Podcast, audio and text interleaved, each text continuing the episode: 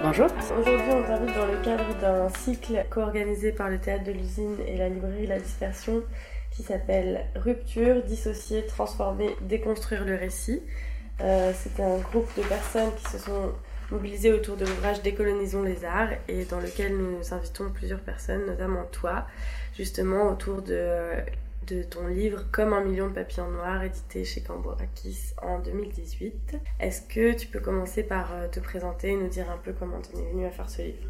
Alors, je m'appelle Lorraine Safou, j'ai 27 ans et euh, donc euh, je suis blogueuse afroféministe déjà. je tiens un, blog nommé Mrs. Roots, depuis maintenant 2012. Et euh, en fait, sur ce blog-là, j'aborde à la fois les questions d'afroféminisme dans un contexte français, mais aussi euh, la, visibilité euh, des littératures afro, donc dans toute leur pluralité, que ce soit Caraïbes, Brésil, etc. Et, et, en fait, j'avais fait une interview de parents afrodescendants sur leur rapport à la littérature et la difficulté qu'ils avaient à trouver des livres pour enfants, en fait, pour leurs enfants. Euh, parce qu'il n'y avait pas de racisés, euh, il n'y avait pas d'histoire non seulement avec des racisés, mais surtout avec des enfants noirs, qui ne soient pas problématiques. Et c'est donc l'édition Billy Bock qui en... J'avais publié ce book, cet article en 2014. En 2016, l'édition Billy Bock tombe dessus. Et euh, donc prend contact avec moi pour savoir euh, euh si j'aimerais justement, à, partir d'une citation de Toni Morrison, donc qui compare, qui comparait dans God Help the Child les cheveux de son héroïne à, l'envol d'un million de papillons noirs. Euh, donc euh, la maison d'édition me demande si je veux partir de cette citation-là pour euh, faire un livre pour enfants. Et j'ai carte blanche. Et, donc il faut savoir que la maison d'édition, elle avait vraiment comme ligne éditoriale de proposer une littérature jeunesse réellement diversifiée et inclusive. sur tous les axes en fait, que ce soit le validisme, le racisme, le sexisme, les LGBTQI, phobie et tout ça. Et euh, donc, il me donnait carte blanche, et donc c'est là où j'ai commencé à écrire euh, le livre d'Adé, qui est inspiré de, bah, d'un souvenir d'enfance, en fait, sur, euh, sur les moqueries que j'avais pu entendre à l'école sur mes cheveux. Et je me suis inspiré de ça pour faire, bah, faire l'histoire d'Adé, donc cette petite fille qui est moquée pour ses cheveux et qui va voir sa mère en disant qu'elle n'aime pas ses cheveux. et donc sa mère va essayer de la réconforter et de la rassurer en lui disant que de la même manière qu'elle aime les papillons noirs, elle devrait aimer ses cheveux. Et donc elle va apprendre. Euh, Adé en fait va vraiment euh, entamer cette, euh, ce voyage d'initiation par rapport à sa chevelure, par rapport à, à, prendre soin de ses cheveux afin de faire sortir les papillons de sa chevelure. Et chaque fois, aucun, aucun papillon n'en ressort. Donc, donc on la suit en fait dans cette quête finalement vers, vers sa beauté et j'avais vraiment envie, du coup, avec ce livre pour enfants, de proposer à la fois une lecture honnête, en fait, de ce que c'est le racisme vécu par des enfants. Euh, puisqu'il y a quand même ce truc de déresponsabiliser, c'est des enfants, c'est des moqueries, c'est insouciant. Euh, non, le racisme, c'est systémique. Et ça, se, ça commence dès la cour d'école, en fait. Euh, donc il y avait déjà ça. Et il y avait aussi cette volonté de planter la responsabilité, en fait? Le, désamour des, des enfants noirs ou même des enfants racisés pour leur corps et, leurs traits n'est jamais expliqué. Euh, c'est toujours euh, l'enfant se lève un beau jour et il ne s'aime pas. Or, non, il y a des causes, il y a des personnes responsables, il y a des situations responsables de ça. Et ça aussi, je voulais le montrer dans Papillon Noir. qu'on mette aussi un visage autant en fait sur bah, les victimes que justement sur les personnes responsables. Et, je voulais vraiment montrer aussi la question de la transmission. Parce que là encore, sur la représentation des enfants afrodescendants, c'est souvent, euh, on voit à peine les parents souvent. On voit rarement les parents, euh, on voit faire l'enfant faire sa vie et, euh, et voilà, il n'y a pas de notion, il a pas de visibilité non plus des familles noires en fait en littérature jeunesse. Donc il y avait tout ça que je voulais montrer. Puis évidemment mon côté afroféministe bah, a chassé le diable dans les détails quoi. C'est-à-dire qu'il fallait aussi une diversité de carnation, euh, fallait une diversité de types de cheveux, euh, de longueur de cheveux aussi, euh, de morphologie, et également de souligner la pluralité des origines en fait dans les communautés afro, puisque bah, étant moi-même originaire de la Martinique et du Congo, on parle pas de ce type de métissage là en fait. On parle de métissage avec vraiment cette idée que bah, dans le couple il y a forcément un partenaire blanc. or il y a d'autres métissages entre racisés. Surprise donc, euh, donc voilà, il y avait vraiment tout ça que je voulais rendre visible dans ce livre et, euh, et, euh, et surtout en fait l'aborder avec poésie. C'est-à-dire des thématiques qui sont toujours... je crois que même pour les parents racisés, en fait, il y a cette peur de briser un peu l'insouciance des enfants en parlant de ces phénomènes de société-là et de ces discriminations-là. Et en parler avec poésie, c'est recentrer sur ce qui compte en fait, c'est l'émancipation d'Adé à la fin du bouquin en fait c'est pas tant la moquerie qu'elle a, a reçue. Ce qui compte, c'est qu'elle est entourée aussi. Donc, ouais, il y avait un peu tout ça que j'ai voulu mettre dans ce livre.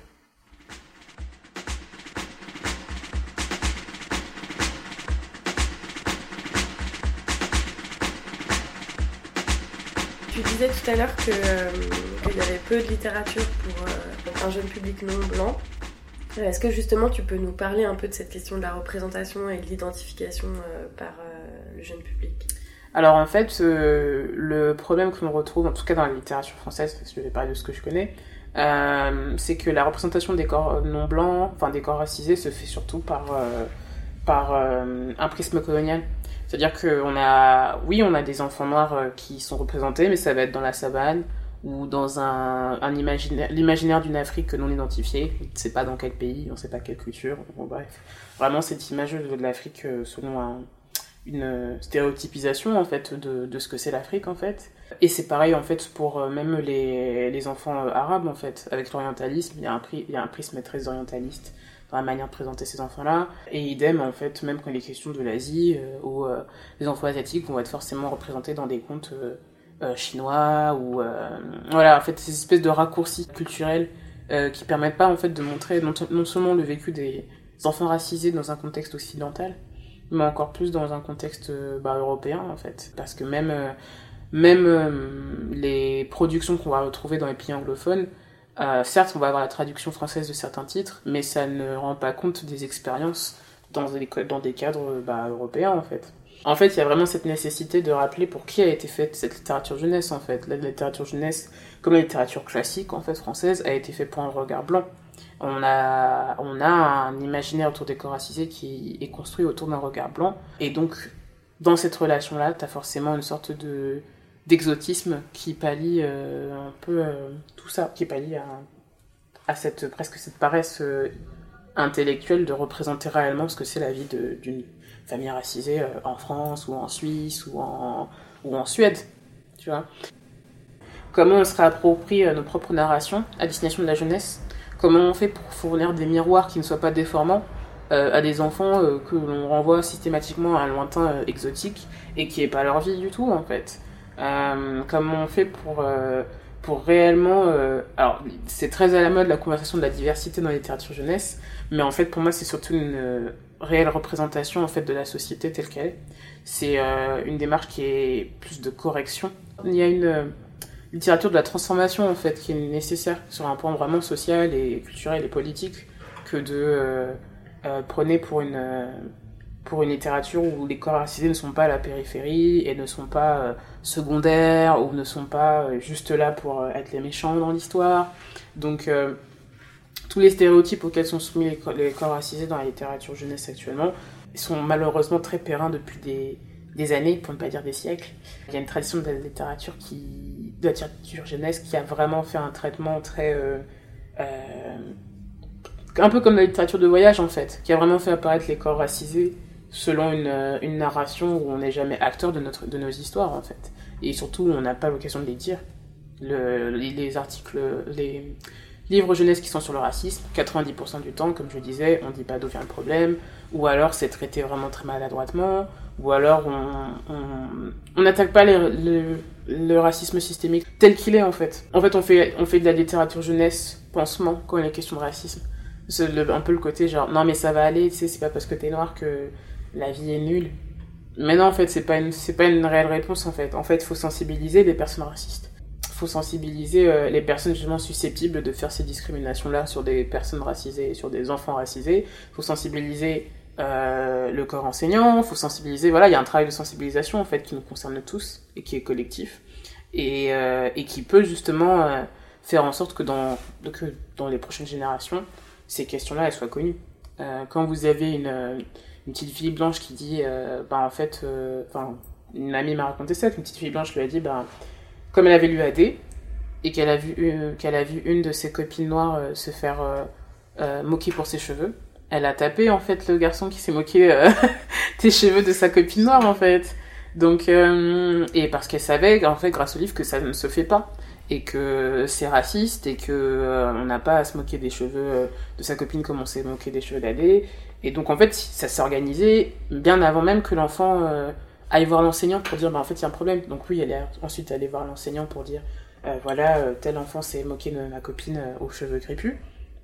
Mais du coup, ça a un impact. Si on a 50 enfants qui font la même chose, peut-être que dans peut-être 10 ans, si ça arrivera peut-être plus ce type de, de, de, de discrimination dans la cour d'école. Ouais, alors justement, par rapport à ça, euh, moi, ce qui m'intéressait euh, dans ta venue, c'était justement de traiter la question de la littérature jeunesse comme un outil de transmission dans la lutte décoloniale, féministe, antiraciste. Et, euh, et donc, qu'est-ce que, quelle, place, en fait, t'accordes et quelle place tu penses qu'il faut accorder justement à, ces questions de transmission et de pédagogie dans les luttes décoloniales? Et puis, comment on peut prendre de la place alors en fait, moi, c'est la base de mon engagement, du coup, c'est, ça va être extrêmement biaisé. C'est-à-dire que mon, engagement politique, il se fait vraiment dans les enjeux de production et de transmission. Et en fait, euh, euh, sur le fait en fait de laisser des traces pour ne plus être raconté par les dominants et pour ne plus être euh, être sujet en fait, pour vraiment être auteur. Et du coup, en fait, la question de la jeunesse en fait est primordiale dans ça. C'est-à-dire que ok, on peut faire, on peut produire des bouquins aujourd'hui par exemple, si je prends toujours l'exemple de Papillon Noir, ça va toucher, ça a été fait pour des enfants, ça va toucher des enfants et leur rapport aux cheveux, mais c'est aussi une forme qui a pu amadouer des parents sur les questions de racisme en fait. Beaucoup de parents m'ont dit, euh, pas forcément des parents racisés justement, mais des parents blancs m'ont dit, euh, en fait c'est moins agressif pour eux dans leur euh, fragilité blanche d'aborder la question du racisme par un livre pour enfants et de pouvoir justement en parler avec leurs enfants et en fait de commencer cette conversation avec, avec les enfants. Donc en fait, même la forme euh, du livre jeunesse permet de hacker quelque part une euh, conversation qui est déjà euh, bah, qui est déjà très crainte en fait quand on parle au blanc de racisme dans un essai ou dans un truc etc etc et savoir qu'en fait les différentes formes que tu peux utiliser pour transmettre et, déconstruire en fait le racisme chez les dominants ou même ou même pour dénoncer en fait le racisme même vécu par les racisés bah, ça peut passer par la forme de transmission, c'est hyper important.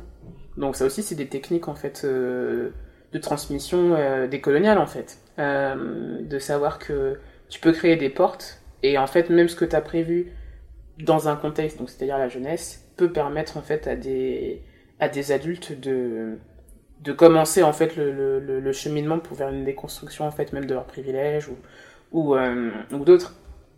Après, je, je suis quelqu'un qui qui pense aussi que la, l'enjeu de la transmission, se fait surtout au, niveau des jeunes. C'est-à-dire qu'il y a vraiment, à la fois, je pense qu'il y a un, une nécessité de faire des, des productions euh, des qui sont intergénérationnelles. Par exemple, euh, le fait, la manière dont Bell Hooks a, rédigé Ne suis-je pas une euh, femme pour que sa mère le comprenne hors des carcans académiques, c'est pour moi c'est un modèle. C'est un modèle de, de, de production euh, que tu peux que tu peux passer autant en fait à tes aînés qu'aux plus qu'aux plus jeunes en fait. Il y a vraiment un enjeu au niveau de, de quel euh, langage tu utilises pour dénoncer euh, bah, les discriminations et, et, en fait tout le cadre colonial dans lequel en fait on, on, existe et on, et on, et on continue de vivre. Et à la fois, il y a quand même une réalité, c'est que c'est plus facile d'entamer cette littérature euh, transformative euh, avec euh, des jeunes qu'avec des adultes. Il y a des adultes qui vont pas vous. Enfin, le nombre de fois où on m'a où j'ai été face à des adultes racisés ou non, hein, qui m'ont fait comprendre que bon, j'étais juste un peu en colère et que ça me passerait mon afroféminisme. c'est, c'est, ouais, c'est que c'est des personnes qui estiment qu'on n'a pas à leur faire la leçon et, et qui, et qui, et en fait qui, ouais, qui veulent, qui veulent échapper en fait à un autre rapport de force en fait, du sachant et non sachant. Donc, euh, donc ouais, j'ai quand même l'impression qu'avec les enfants, c'est plus facile de faire ce travail-là. Euh, enfin, c'est pas que c'est plus facile, mais c'est que je pense qu'il peut, peut avoir plus de résultats très vite sur les générations futures. Et en fait, je pense que si on regarde bien, même les adolescents d'aujourd'hui, euh, ils savent ce que c'est le, le, racisme ou le blackface. La question du blackface, là, je pense que tu peux être au lycée, t'en as déjà entendu parler en fait. Euh, même si tu le théorises pas, mais en fait, tu sais, t'as vu des, des faits divers autour de ça. Moi, il n'y en avait pas quand j'étais au lycée, on parlait pas de blackface quand j'étais au lycée. Donc, euh, y a... Donc, ouais, pour moi, il y a une question de forme, il y a une question de terrain, et le terrain de la jeunesse, il faut vraiment investir. Après, il y a aussi, comme je le dis, une question des productions et des pôles, en fait, de... de. Ouais, des pôles de, production des pôles d'influence. On peut pas assurer un cadre décolonial si on ne fait pas pérenniser, en fait, ces initiatives-là. Et ça, c'est le plus compliqué, c'est quelles sont les stratégies aujourd'hui pour euh, assurer que bah, nos, productions euh, euh, vivent dans le temps. Papillon Noir, c'est pas le premier bouquin français sur le cheveu crépus. Il y a, y a un bouquin antillais qui s'appelle Petit cheveux crépus, ou Petit cheveux, je crois, en créole. Mais parce qu'il est en créole et qu'il a été fait dans un cadre. en fait, je suis tombée dessus par hasard, je crois, et je sais plus si c'était publié par une grande maison d'édition ou si c'était de l'auto-édition. Mais ce livre existait, mais il n'a pas. il est sorti dans les années 90. Personne ne le connaît. Personne ne le connaît. Et en fait, euh, pourquoi Est-ce que c'est parce que c'est en créole? Est-ce que c'est c'est classé dans la littérature antillaise Est-ce que donc euh, voilà, il y a aussi des enjeux, il y a aussi des rapports de force en fait dans les dans les euh, vecteurs de transmission. Et et euh, ouais, ça pose du coup problème sur euh, comment on fait justement pour que autant ce livre-là soit connu autant que le mien, etc., etc. Outre les questions de ouais, c'était pas le bon timing quand c'est sorti, etc., etc. Mais comment on fait pour pérenniser et faire en sorte que ben, quand on tombe sur des contenus des coloniaux, c'est pas par chance ou par hasard ou par personne qui nous a recommandé ça. Comment on fait en fait pour pérenniser dans des dans des enfin pour pérenniser massivement euh, ces contenus-là? Est-ce que ça veut dire qu'ils doivent être dans le programme scolaire? Est-ce que ça veut dire qu'ils doivent être euh, disponibles dans toutes les bibliothèques nationales? Est-ce que ça veut dire qu'il faut forcément passer par institution C'est des vraies questions. C'est des vraies questions. Ou est-ce qu'il faut créer, des vecteurs alternatifs euh, qui sont de plus en plus possibles avec Internet et les sites sur euh, bah la littérature jeunesse décoloniale ou littérature jeunesse et la question du genre? Enfin, on voit de plus en plus de mouvements sur le net pour justement faire ce, ce type de base de données et d'archives mais, euh, mais voilà, je suis pas sûre que ma grand-mère aille sur internet pour voir euh, euh, s'il y a des livres décoloniaux, tu vois. Tu vois, c'est. Donc voilà, pour moi, il y a vraiment ces trois, ces trois gros chantiers décoloniaux. Mais justement, par rapport à ce que tu viens d'évoquer, plusieurs choses. Mais la première, c'est euh, par exemple, en, à Genève, j'ai découvert qu'il y a un label qui s'appelle euh, Lab L, mm. enfin qui existait, maintenant il n'existe plus. Et justement, il labellisait euh, les ouvrages qu'il qui, jugeait ok d'un mm. point de vue féministe. Et donc, c'était tout simplement un autocollant sur chaque, chaque livre en bibliothèque mm. et un site internet avec toute une liste. Et puis, est-ce que ce serait. Enfin, qu'est-ce que tu penses de ce type de de démarche et de et est-ce que vous avez déjà toi et, et ou ta maison d'édition démarché euh, des structures institutionnelles de type scolaire, maison de quartier, etc. Euh, alors euh, pour la première question, je trouve que ce, système est hyper hyper nécessaire. Après c'est juste en fait dans quels espaces tu peux le faire. Est-ce que ça veut dire que justement tu as des libraires qui participent à cette démarche là de d'avoir cette sensibilisation là euh, en fait, il y a un gros travail de, sensibilisation à tous les étages, c'est-à-dire qu'à la fois, faut euh, cette sensibilisation-là qui se fait par la petite pastille. Euh, L'association Diversité and Kids euh, travaille sur un label comme ça pour les questions de, de race. Et donc oui, pour aider les parents qui voudraient un bouquin qui soit pas justement raciste et qui blesserait leurs enfants.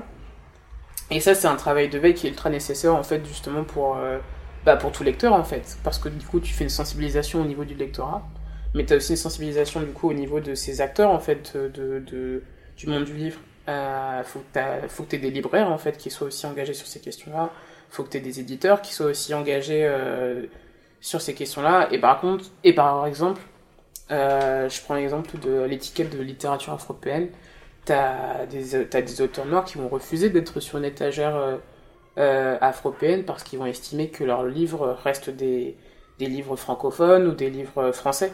Et, euh, et, ça, et ça se défend, évidemment ça se défend. Mais à l'inverse, tu as des auteurs qui vont être pour cette étiquette-là. Donc peut-être que même ton, même ton étiquette, il y a des, des auteurs qui vont te dire j'ai pas envie qu'on me voit comme euh, un truc militant ou un truc euh, non problématique. Et y a, donc en fait c'est vraiment une sensibilisation culturelle et politique qu'il faut faire à tous les étages.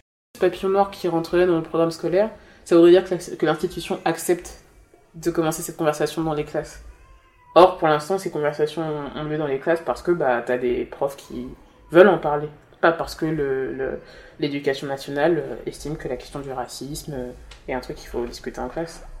C'est très, c'est, un autre vecteur en fait. Ouais, et puis comment s'assurer que cette discussion elle va être bien encadrée, Exactement. gérée, menée. Ouais, ouais. Mais, euh, mais après, là encore, oui, en fait, ça va tellement loin le, cette communauté et cette organisation collective c'est parce que t'as une euh, as un manuel qui a été fait euh, je sais plus si c'était euh, éducation ah, aux questions de genre enfin bref c'était un manuel scolaire en fait qui a été fait mais indépendant. Et justement où où as un, exercice de papillon noir en fait qui est présenté. Et en fait ça c'est que le manuel scolaire c'est ça. Le manuel scolaire c'est ce truc c'est ce support qui va permettre aussi de sensibiliser au niveau des profs. Or, euh, c'est comme ça que s'est construite la littérature française blanche. On te définissait la littérature française comme euh, un, une littérature qui était plus neutre ou plus, euh, ou plus éduquée que les autres littératures d'Asie. Donc tu avais vraiment un discours dans les manuels scolaires en fait qui, te, qui prenait une littérature occidentale et blanche comme étant au-dessus des autres littératures.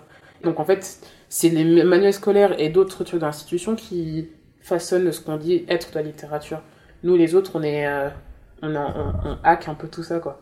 La littérature décoloniale, ça veut dire que tu hack aussi ces espaces-là, tu, tu, euh, tu, tu hack aussi la, la notion de validation institutionnelle, tu... c'est, c'est ça le truc. C'est ça qui. Donc ouais, il y a plein de terrains de, de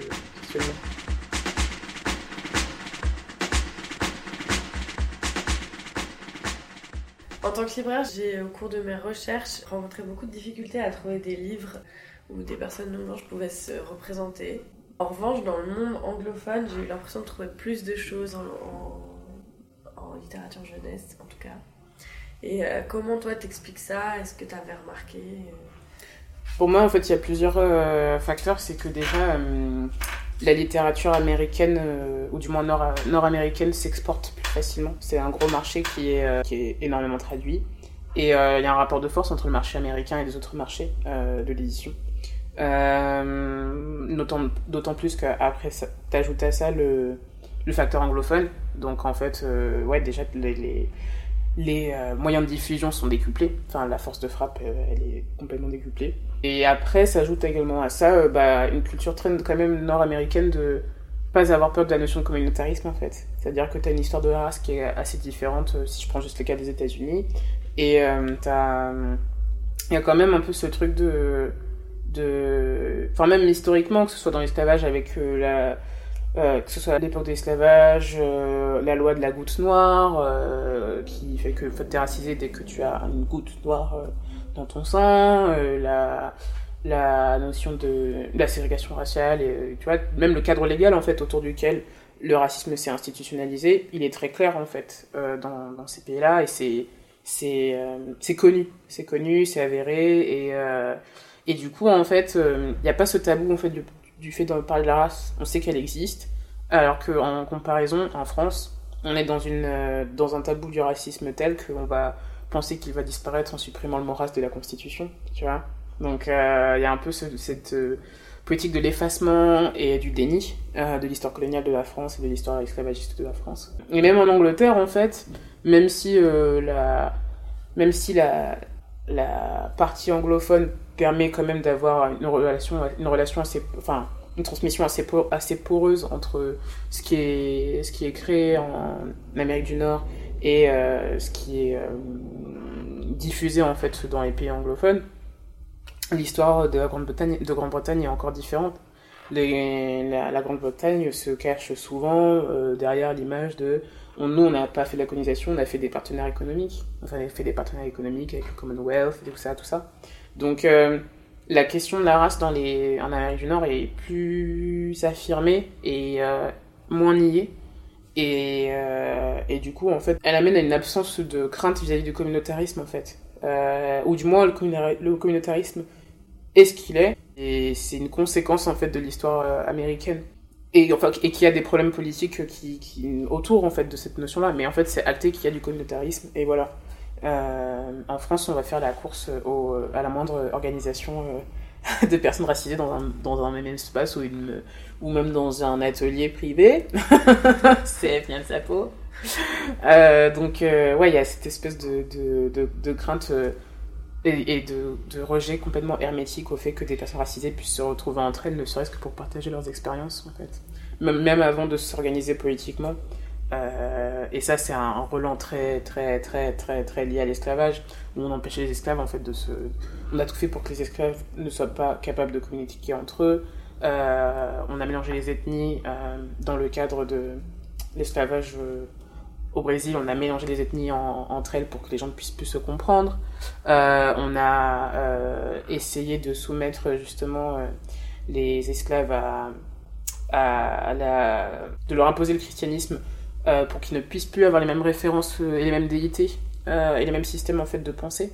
Donc c'est hyper violent. Donc en fait, le, le fait même qu'on nous empêche bah, même d'exprimer en fait nos expériences dans le cadre européen, c'est aussi un relent de tout ça. C'est un symptôme de, ce rapport à la race que les pays européens ont.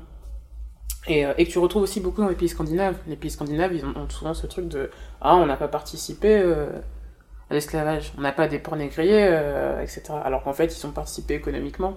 C'est juste qu'ils n'ont pas de ports négriers chez eux, mais ils ont fait, ils ont fait leur richesse aussi dans, dans, dans les circuits esclavagistes. Bref, parenthèse. mais euh, mais ouais donc du coup en fait on a du coup oui quand on fait quand en France aujourd'hui on adresse la question de la race euh, dans la littérature jeunesse et même tout simplement dans la littérature francophone en fait qu'on adresse la question de de du manque de représentation et du fait que cette représentation a toujours été faite par des blancs pour parler des corps racisés euh, comme des sujets quand on explique aussi que le fait qu'une personne euh, concernée parle de son vécu et s'en serve pour écrire un, livre, ça a un impact et c'est aussi une réappropriation euh, du discours, de la narration, etc. Bien sûr que c'est politique et bien sûr que ça fait peur. c'est que tu, rends, tu, tu, forces, euh, tu forces une littérature jeunesse à rompre avec ses relents racistes et en fait ses relents de domination en fait. Et en fait, surtout, tu, tu, tu, forces la littérature jeunesse à se confronter à un imaginaire dominant qui n'a jamais pris en compte nos, nos existences qui nous a toujours mis un peu à la périphérie, à la périphérie ou un peu dans, dans l'arrière-plan, un petit peu euh, genre, euh, genre euh, au second plan en fait de son imaginaire, mais jamais comme acteur ou héros ou héroïne en fait de, nos histoires. Et ouais, c'est un, ouais, il y a un vrai rejet en fait, un vrai rejet de ça. Et en fait, ce qui se passe aujourd'hui, c'est que les, je crois qu'au fur et à mesure en Europe, euh, les milieux culturels, donc édition ou cinéma confondu, enfin bref, euh, tous les, domaines culturels, commencent à comprendre qu'il pourrait y avoir un, enjeu euh, capitaliste euh, derrière ça en fait. Que oui, ça peut vendre en fait quand tu, quand tu veux, quand une personne concernée bah, est minorisée, parle de son vécu. Il y a un peu ce truc à la mode, ouais, on va pouvoir se faire, faire notre mea culpa de la diversité en, en se montrant inclusif et tout et tout.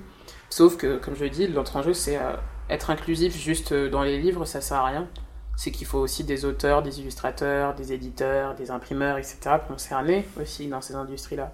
Euh, et ça, c'est dans, ouais, dans tous les domaines culturels. C'est comme pour les réalisateurs, comme pour les jurés, etc. etc., etc. En fait, c'est qu'il faut, dans les strates même où se forme la culture, il faut que ce soit réellement diversifié faut qu'il y ait des personnes racisées, faut qu'il y ait des personnes avec un handicap, faut qu'il y ait des personnes euh, LGBT, LGBTQI, donc, donc euh, voilà.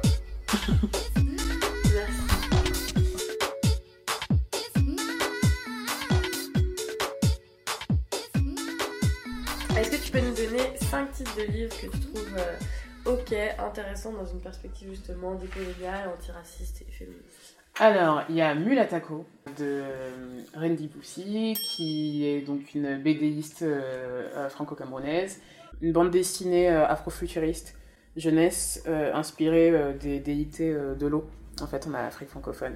Très très cool, je recommande. Il y a aussi le livre de, Madina Guissé, Les bas je sais tout, donc qui est un peu dans les mêmes styles que les Martines qu'on avait avant. en fait, oui, on, suit Neiba, en fait, une petite fille qui, à chaque, dans chaque livre, bah, fait face à un, problème, genre la question du secret, euh, euh, parce qu'elle n'arrive pas à tenir sa langue dans sa poche, euh, ou, ou le fait qu'elle va impressionner sa classe parce qu'elle aussi elle veut un portable comme le, garçon qui l'embête à l'école. Donc c'est Madina Guissé a vraiment la, a vraiment la, la, douceur en fait pour aborder des thèmes jeunesse d'actualité en fait très contemporain et, et surtout en fait on suit une petite fille noire et la question c'est pas le racisme en fait c'est pas, c'est pas ça la question. C'est, oui, on voit une petite fille noire avec sa famille, avec son frère, avec ses amis, etc., etc. Mais c'est pas ça la question. C'est, euh, c'est, euh, c'est en périphérie, sans être occulté, quoi. Mais c'est en périphérie. Et euh, non, c'est elle a fait deux livres, du coup, et ils sont très très cool, très très très cool. j'ai même une petite préférence pour le deuxième, je pense. Tonton Couture, que j'aime beaucoup. J'ai oublié le, l'artiste. Et Toledo aux éditions Anaconda. Voilà, euh, super illustration déjà. Euh, si, je me souviens bien, c'est avec des techniques de collage qu'il a réalisé ce, ce bouquin. Et surtout, euh, ben voilà, on suit un, un petit garçon et, et, son oncle dans un village du Brésil assez reculé, assez précaire et en plus qui est sujet. en fait, qui, qui fait face à, l'industrialisation de leur région, en fait. Donc, il y a plein, il y a quand même un discours écolo qui est hyper bien amené, je trouve, pour un sujet, pour une conversation jeunesse, et très poétique. Et en plus sur fond de, voilà, de, de culture afro-brésilienne, donc je trouve ça très très cool. Kanika d'Ophélie Bidimbu, j'espère que j'ai pas accroché son nom, pardon si j'ai son nom. Euh, Kanika qui vient de sortir, euh, livre auto-édité sublime, euh, avec des illustrations magnifiques faites par l'illustratrice Ama, où on suit une petite fille, une petite fille qui revient, qui va pour la première fois chez sa grand-mère en fait en Afrique de l'Ouest, et en fait à travers, on découvre dans la cuisine de sa grand-mère différentes cultures culinaires d'Afrique en fait. Hyper mignon, franchement adorable. Enfin c'est trop mignon comme bouquin donc je le recommande. Et surtout, c'est un livre auto-édité, donc si on peut soutenir l'auto-édition en même temps, c'est cool. Euh, et le dernier, hmm, Vanessa Yatch, euh, J'ai mal à mes cheveux aussi. Euh, ouais, petit livre pédagogique aussi sur la question du cheveu crépus. Ok, super. Merci.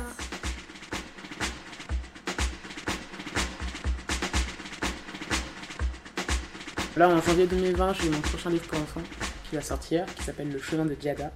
Donc c'est un conte qui parle du colorisme en fait. Cool. Et je retravaille avec Barbara Brun sur ce projet-là.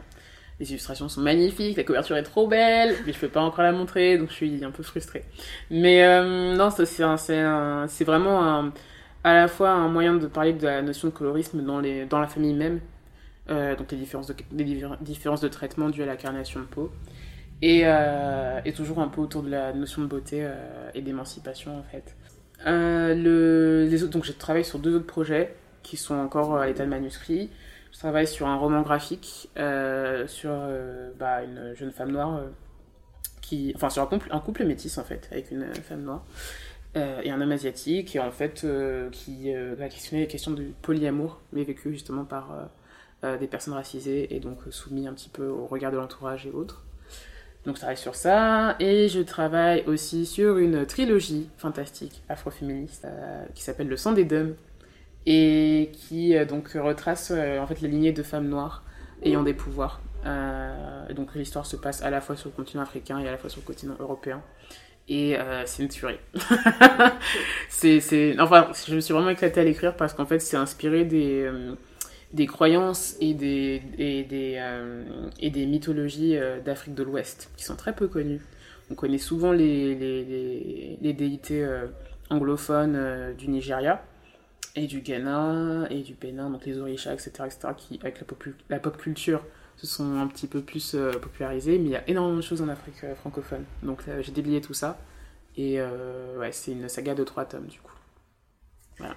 Ok, merci. Et puis, euh, j'ai vu aussi que tu mènes différents types d'ateliers en collaboration avec différentes personnes. Oui. Tu veux les, évoquer Oui, alors je travaille, euh, donc je fais aussi pas mal d'ateliers. Et donc, euh, bah déjà, demain, on va animer avec la doctorante et artiste performeuse Anache de Quelle couleur ta peau noire, qui est donc un cycle d'écriture créative décoloniale, qui vise justement à questionner en fait la manière dont, sont racontés les corps des afrodescendants et comment en fait on, non seulement on, s'émancipe en fait de, des représentations de nos corps et surtout comment on les réinvestit, avec quel, avec quel vocabulaire on se décrit.